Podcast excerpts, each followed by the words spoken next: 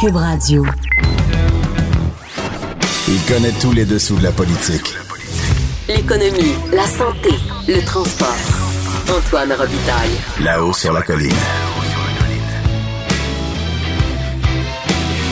Cube Radio. Excellent mardi à tous. Aujourd'hui, à la hausse sur la colline, on a un premier invité en lien avec les LQ Inc., ce livre du bureau d'enquête qui est publié à partir d'aujourd'hui. C'est Alexandre Biard du bureau d'enquête qui sera là.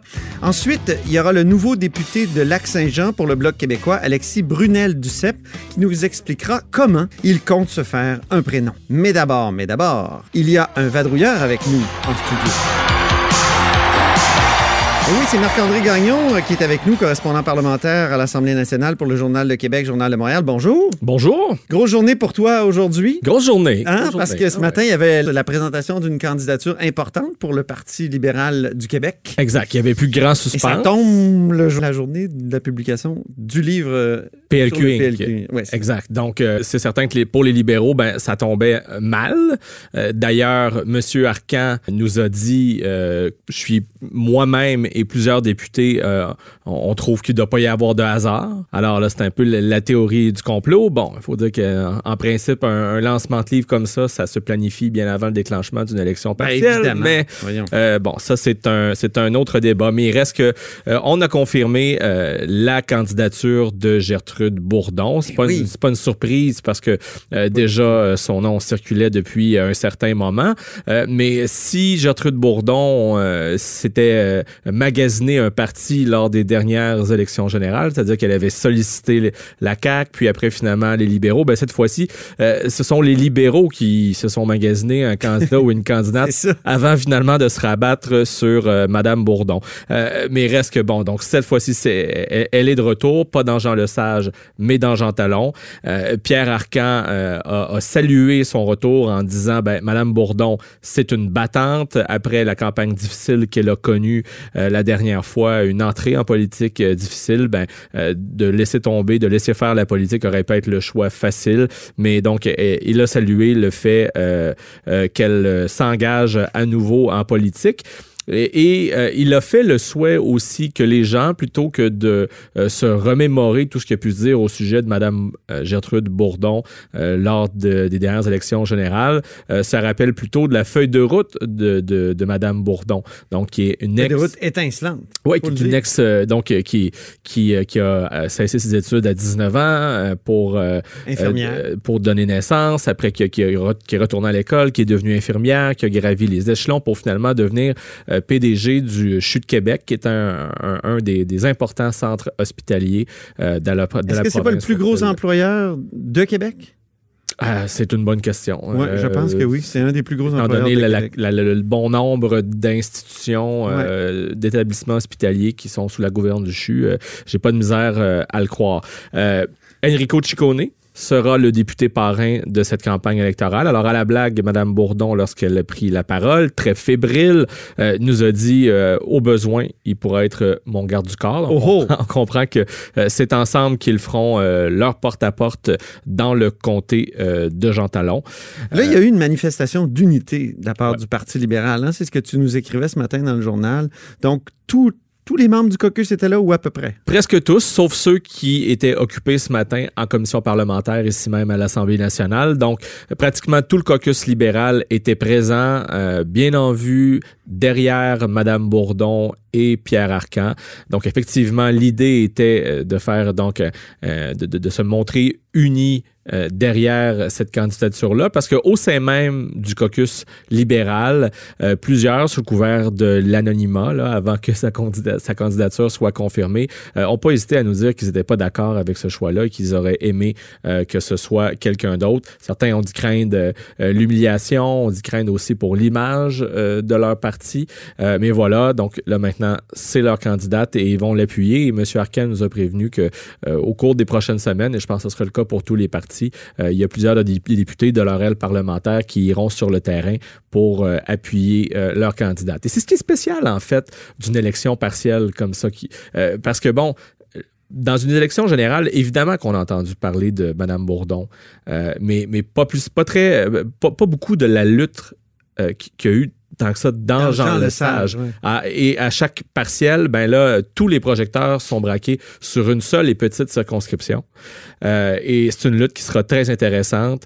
Jean Talon, où il n'y a eu que des députés libéraux depuis la Révolution tranquille. Pas n'importe lesquels. Pas n'importe Ça a lesquels. été Raymond Garneau, ça a été Gilles Rémillard, Jean-Claude Rivet, euh, Margaret Delille. Margaret Delille, qui Et, et je, et je te tends la perche parce que Euh, oui, qu'elle était là ce matin. Et, et qui était là, donc euh, elle a agi à titre de maître de cérémonie. Margaret Delille, qu'il faut-il le rappeler, a été députée de Jean Talon de 1994 à 2007. C'est pas rien. Celui qui l'a suivi, c'était Philippe Couillard. Nul autre que Philippe Couillard. Voilà. Et après ça, Yves Bolduc. Après Puis Yves Bolduc, ça, Sébastien euh, Proulx. Sébastien Proux. C'est tout, c'est- quasiment tous des ministres. Quand le- les libéraux sont au pouvoir, le député de Jean Talon, c'est un ministre automatique. Bon, là, Là, ça fera exception, évidemment, évidemment. puisque, Ils bon, euh, exact. Et euh, Margaret Delille a pris la parole en disant, ben, c'est important euh, que la région de Québec ait un représentant, en fait, dans ce cas-ci, une représentante de l'opposition officielle. Grosso modo, ce qu'elle disait, c'est que ça donne rien d'aller élire la, la 76e ou 77e euh, députée de la CAQ. ça, c'est l'argument crampant pour les libéraux qui n'arrêtaient pas quand tu étais au pouvoir de dire ça prend un autre libéral, il faut voter quasiment du bon bord. Alors, elle est sortie de sa retraite. Euh, mais ça tombe aussi à un drôle de moment. Parce Ben que oui. là, avec la sortie euh, du livre PLQ Inc., ben, un des, une des premières façons pour les libéraux de se défendre, c'est de faire un peu ce que, Jean, euh, ce que Philippe Couillard a fait à l'époque, c'est-à-dire d'essayer de prendre ses distances de l'ère de Jean Charest. hein, parce que, bon, PLQ Inc. porte essentiellement sur les années de gouverne euh, de Jean Charest. Euh, et, et là, ben, comme maître de cérémonie, en appui à Gertrude Bourdon, euh, candidate à l'élection partielle, on arrive avec Marguerite Delille. Ouais. Euh, Margaret Delille qui est citée aussi dans le livre PLQ Inc. et euh, à qui j'ai posé quelques questions euh, après la conférence de presse On- puisque On peut écouter une- on, on peut écouter un extrait Ouais. Il est question euh, d'un militant très impliqué au Parti libéral, de Jean Talon, euh, William Bartlett. Vous, est-ce que vous l'avez côtoyé à l'époque où vous étiez député? Est-ce qu'il était bénévole euh, dans votre organisation? Vous savez, M. Bartlett, on l'a accusé de bien des choses. Mais à ce que je euh, il n'a pas été formellement emprisonné ou quoi que ce soit. Mais j'ai effectivement, le- je l'ai connu dans les débuts. Mais Ben, on l'a lu dans les reportages précédents, puis on peut le lire aussi dans le livre, là, où, où les- même ses numéros de compte en banque à l'étranger Mais ça, sont c'est- cités. Est-ce que Ben, ce ben, pas ça particulier? ben, ça a été dans les journaux. C'est, probablement. euh, euh, je ne dirais pas que c'est du plagiat, là, mais c'est certainement euh, inspiré de ce qui a été écrit dans les journaux il y a plusieurs années. Oui, oui, oui. Euh, donc, c'est une défense un peu molle, mais quand même une défense de William Bartlett, c'est surprenant. Donc, elle s'est portée euh, effectivement à la défense de, de, de, de, de cet homme qui... euh, Il faut lire le chapitre 7 Exact, de il faut lire le livre. pour comprendre que c'est délicat de défendre William Bartlett. Exact. Ou sinon, retournez voir les articles qui, effectivement, se sont déjà écrits, euh, ont déjà été écrits par. euh, Mais il y en a plus encore dans le chapitre 7. Je pense que oui, notamment, et c'est ce que je lui mentionnais, les, les- on a même les, les numéros de banque, de- des numéros de compte de ces comptes Suisse, bancaires à Puis en l'étranger. plus, il y a une conversation des trois larrons. Aussi, et juste rappeler, donc, il, il est mêlé au fameux scandale de la Société immobilière euh, du Québec euh, et euh, des, des- des fameuses commissions secrètes qui auraient été versées en lien avec la prolongation de certains, la gestion de certains édifices locaux gouvernementaux. Et petite anecdote quand En même intéressante, dans le livre, il est aussi raconté que M. Bartlett, à un certain moment, demande à un de ses collaborateurs, l'invite à monter dans, dans sa voiture et puis à se rendre dans un, un presse-café. Et euh, le hasard, alors si- si, euh, s'il y a Non. bel et bien un hasard, c'est que le local électoral de Gertrude Bourdon dans Jean Talon est l'ancien presse-café du boulevard Laurier.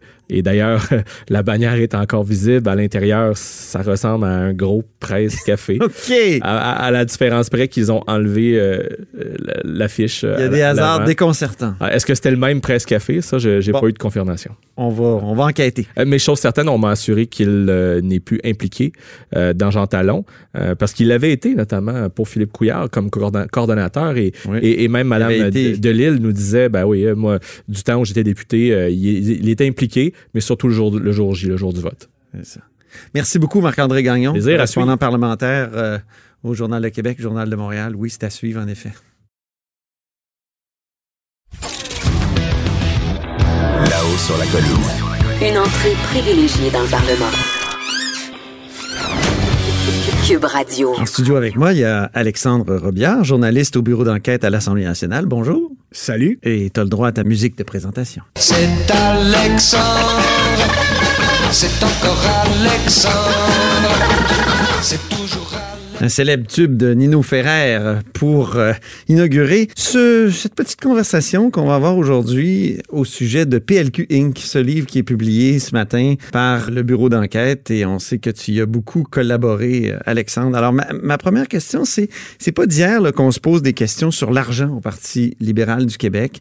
Puis, euh, ce matin, ce qui est ramené à l'avant-plan, c'est cette théorie du pont d'or qui a forcé Jean Charest à quitter son, nid d'Ottawa, euh, où il était euh, quand même chef du Parti conservateur, pour devenir chef du Parti libéral à Québec. Alors, c'est de ça que tu nous reparles ce matin. Ça fait longtemps qu'on en parle, mais il y a des éléments nouveaux qui sont amenés. Donc, effectivement, c'est pas d'hier qu'on parle de la place et du rôle de l'argent euh, dans le saut en politique de Jean Charest.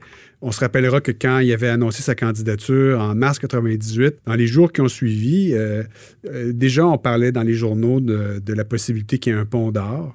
Et, donc, ces questions-là sont dans, l'air depuis, toutes ces années-là. Et c'est ce que les enquêteurs de l'UPAC ont constaté aussi en, en enquêtant sur le financement du Parti libéral. C'est l'histoire qu'on raconte dans le livre euh, qu'on publie aujourd'hui. Et euh, dans l'article euh, qui sert un peu à lancer euh, le livre aujourd'hui, il est question effectivement des témoignages de ce que les policiers ont entendu euh, de la part de gens qui étaient très proches de Jean Charest, qui eux aussi se posaient des questions sur la situation financière de M. Charest et ils disposaient, semble-t-il, d'informations à ce sujet. Il y a un lien à faire avec la question nationale. C'est ça qui est intéressant. On parle souvent du rôle de l'argent, tout ça, mais il y a un lien avec la question nationale parce que Jean Charest, c'était le plan C d'une certaine façon des fédéralistes. Alors, il y a le plan A, convaincre les Québécois de rester. Il y a le plan B, forcer les Québécois de rester au Canada. Puis le plan C, amener Jean Charest, et ça, c'est le titre d'un éditorial euh, qui est C'est un cité dans le livre. que j'avais retrouvé du Oui. euh, Financial Post, en fait, justement, quand Jean Charest faisait monter les enchères ou était à tout le moins encore en réflexion sur la possibilité de quitter ses fonctions de chef conservateur à Ottawa. Donc, euh, cet euh, éditorial-là du euh, Financial Post présentait, euh, sans aucune ironie, en fait, le saut potentiel de M. Charest comme un véritable plan C qui permettrait, comme ça, de contrer un référendum au Québec. Parce que ce qu'il faut se rappeler, c'est qu'en 98, c'est Lucien Bouchard qui était premier ministre du Québec. M. Bouchard, juste avant le saut en politique québécoise de M. Charest, était au sommet dans les sondages. Il avait mené de main de maître la crise du verglas et il y avait devant lui le pauvre Daniel Johnson qui était incapable de capitaliser, de, sortir la tête hors de l'eau. Alors les, fédéralistes au Québec s'inquiétaient beaucoup et même les fédéralistes à Ottawa s'inquiétaient beaucoup à tel point qu'il il manquait jusqu'à un certain point, on le voit dans le livre, là, d'égards envers M. Johnson, ce qui on peut présumer qu'il a probablement nourri sa réflexion de partir. Oui, puis euh, Jean Charest avait fait toute une performance pendant la campagne référendaire de 95. Il s'était vraiment démarqué, donc il était vu comme une personne qui pourrait faire face à Lucien Bouchard, hein, c'est ça? Oui, exactement. Donc, c'est ce qui a fait qu'il est arrivé au Québec. Puis à ce moment-là, ben, on est. Mais il fallait le convaincre de passer du fédéral au Québec, et ça n'a pas été évident d'après ce qu'on comprend. Ben, en tout cas, Ou a- ça a peut-être impliqué quelque chose comme un pont d'or. Bon, ben là, ça, on. Qu'est-ce qu'on peut affirmer? là? Ben, ben, en fait, ce qu'on peut affirmer, c'est que ces questions-là se posent depuis très longtemps. En, en 2008, moi, quand je suis arrivé sur la colline, ici à Québec, on a eu euh, des informations pour la première fois sur la situation financière de M. Charret à travers un reportage de notre collègue Robert Plouffe, qui avait été le premier à rendre public le fait que le PLQ versait 75 000 à M. Charret. Donc, euh, au-delà de toutes les théories puis des éléments euh, concrets que les, policiers de l'UPAC ont, pu amasser à ce sujet-là, on peut présumer que le 75 000 serait peut-être le fameux fameux pont d'or, c'est-à-dire que Ah oui. y a peut-être toujours existé un soutien financier de la part du PLQ. En tout cas, là, il y a Ronald Poupard, là, que, que- que tu cites ce matin, donc ancien chef de ça. cabinet Donc- de Charret, qui dit que l'hypothèque était payée au départ. L'hypothèque de la maison de Jean Charret était payée par euh, le Parti libéral du Québec. Donc, au-delà du pont d'or, qui est peut-être le produit d'une- exagération ou d'une rumeur qui s'est emballée sur des faits qui étaient peut-être concrets, là, en fait, on, on- on a eu la preuve concrète qu'il y avait un salaire qui était versé. Mais la notion de l'argent qui avait été peut-être, qui avait favorisé l'arrivée de M. Charret au Québec, donc là, on en apprend un peu plus. On savait qu'il y avait le 75 000 depuis 2008 qui avait été versé, que M. Charret, en arrivant au Parti libéral du Québec en 98, il avait reçu une rémunération supplémentaire. En 2008, c'est là qu'on l'a appris publiquement pour vrai. Là, ce qu'on apprend, c'est que cette rémunération-là aurait peut-être pris la forme d'un remboursement de son hypothèque au départ. Puis ensuite converti en salaire. Ça fait partie des questions qui sont encore suscitées par ce que ce qu'on publie aujourd'hui, c'est-à-dire le travail des enquêteurs de l'UPAC dans ce dossier-là. Bien. En terminant, euh, Alexandre, ça a été tout un travail d'équipe. hein? Oui, tout à fait. Effectivement, on a été euh, toute l'équipe du bureau d'enquête, dont toi-même, euh, Oui. euh, donc à travailler sur ce livre-là d'arrache-pied. Donc, on était 14 journalistes et recherchistes qui avons chacun contribué à une partie de ce, livre-là, qui, au-delà du Parti libéral du Québec, il faut le dire, s'intéresse aussi effectivement au travail de l'UPAC. C'est pas une enquête banale, mâchurée. C'est une enquête sur le financement du Parti libéral du Québec. C'est une des premières grosses enquêtes de ce type-là. Et euh, il y a toutes sortes de questions qui se posent encore parce que c'est une enquête qui dure depuis plusieurs années et on sait toujours pas ce qui va en arriver. Exactement. Merci beaucoup, Alexandre Biard, Merci. qui est euh, journaliste au bureau d'enquête ici à l'Assemblée nationale. Là-haut sur la colline. La politique autrement dit. Cube Radio. Alors, je vais rejoindre Alexis Duceppe, qui est au volant de sa voiture dans le parc des Laurentides. Bonjour, Alexis Duceppe. Bonjour Brunel Duceppe, mais bonjour, bonjour Antoine. Brunel Duceppe, ben oui, euh, donc euh, nouveau député de Lac-Saint-Jean du Bloc québécois. Et justement, mon- ma première question portait précisément sur votre nom de famille. Est-ce que c'est dur de porter le nom de famille de Duceppe et d'être un élu du Bloc? Ben, ben, ça vient avec. Puis Comme j'ai déjà dit, euh, ça a été peut-être plus dur euh, dans la- dans la- dans l'adolescence puis euh, dans la jeune vingtaine.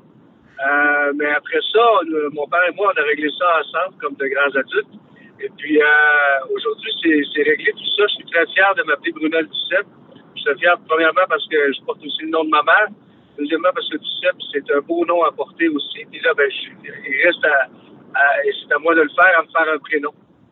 Oui, c'est ça. C'est ce que j'allais dire. Le défi commun avec Justin Trudeau, c'est ça? Puis en plus, Duceppe, c'est pas juste Gilles, c'est tout ce qui vient avant.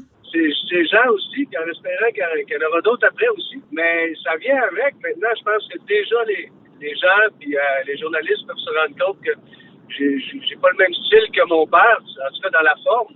Euh, là où on a un point en commun, où on se rejoint, c'est qu'on est deux, deux grands travailleurs. Et ça, je pense que ça vient avec les valeurs de la famille. Euh, on est des gens qui travaillons très fort. Vous, vous avez changé de vie il y a quelques années. Là. Euh, Donc, vous êtes parti de Montréal, vous travailliez à l'époque dans le domaine de la production euh, cinématographique et télévisuelle, si je ne m'abuse. Exact. Puis là, vous avez déménagé au Lac-Saint-Jean euh, pour suivre votre épouse d'une certaine façon. Oui, mais ça faisait longtemps qu'on voulait, qu'on voulait retourner en région. Moi, ça fait 22 ans que, que ma conjointe et moi, on est ensemble. Donc, ça fait 22 ans qu'on fait des allers-retours au lac. Puis, ça fait longtemps qu'on veut s'installer ici. Euh, et donc, à un moment il a fallu le faire parce que là, j'attendais des occasions professionnelles puis ça venait pas. Et on s'est dit, ben, si on attend ça, on le fera jamais. Et là, euh, on s'est donné le, bon coup de pied au cul, un bon québécois, comme on dit. Et puis, euh, on est parti s'installer au lac et on n'a jamais regretté notre choix par la suite. On est très heureux d'y être et c'est ici qu'on qu'on va y faire le restant de, de notre vie. Donc, euh, avant d'être élu, vous étiez, vous avez travaillé donc un an et demi, si je ne m'abuse, euh, euh, pour papier euh, résolu, pour produits forestiers résolus. C'est- oui? c'est-à-dire que presque un an, oui, presque un an à tout, mais c'était déjà deux ans et demi qu'on est revenu. Là. Mais avant ça, je faisais les allers-retours les fins de semaine pour aller travailler sur les plateaux de tournage jusqu'à temps que je me trouve cet emploi chez Résolu qui est à partir du mois de janvier, en fait, de cette année, où j'ai commencé à travailler pour Résolu. C'est un travail très manuel dans, dans ce cas-là. Oui, ben en fait, euh, aussi, euh, le travail que je faisais sur les plateaux de tournage était aussi un travail très physique. J'étais perchiste. Euh, bon, il y avait beaucoup de, de, de gestion de plateau à faire, mais j'étais aussi, par la bande, moi, impliqué dans toutes sortes d'autres choses, dont euh, j'étais sur le CA de mon syndicat Lactis à Montréal, membre élu.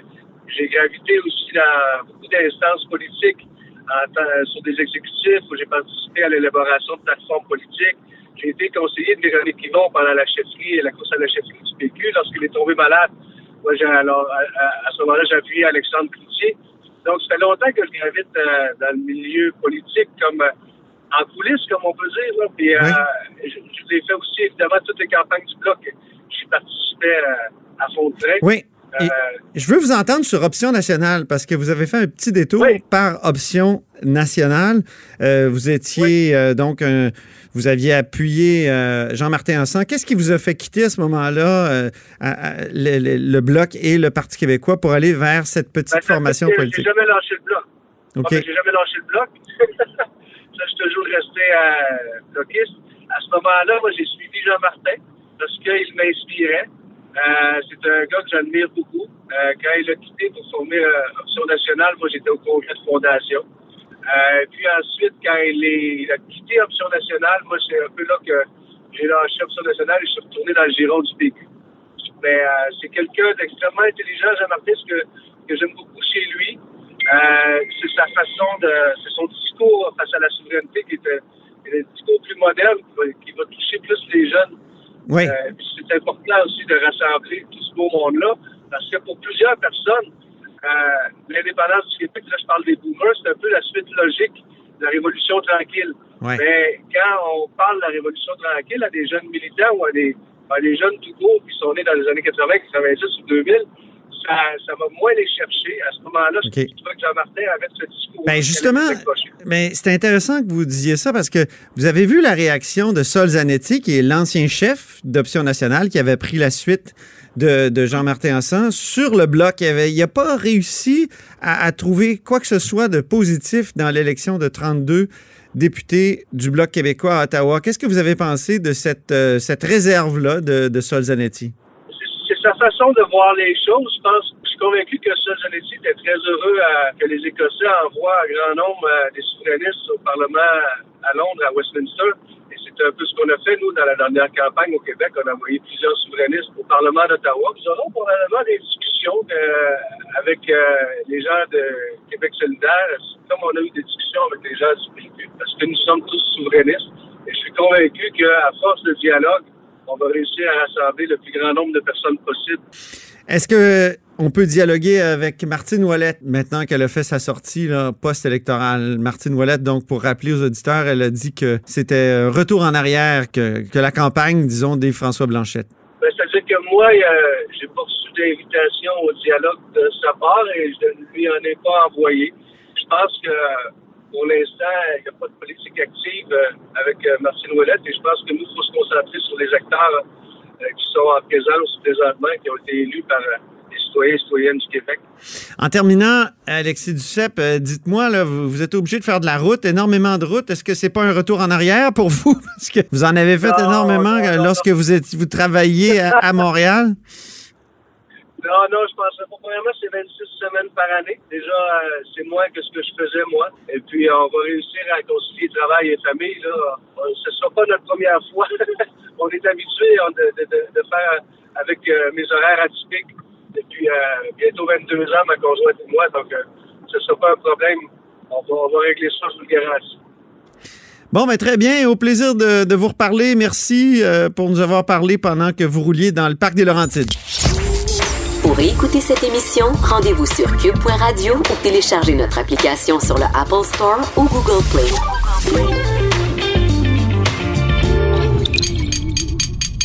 Cube Radio.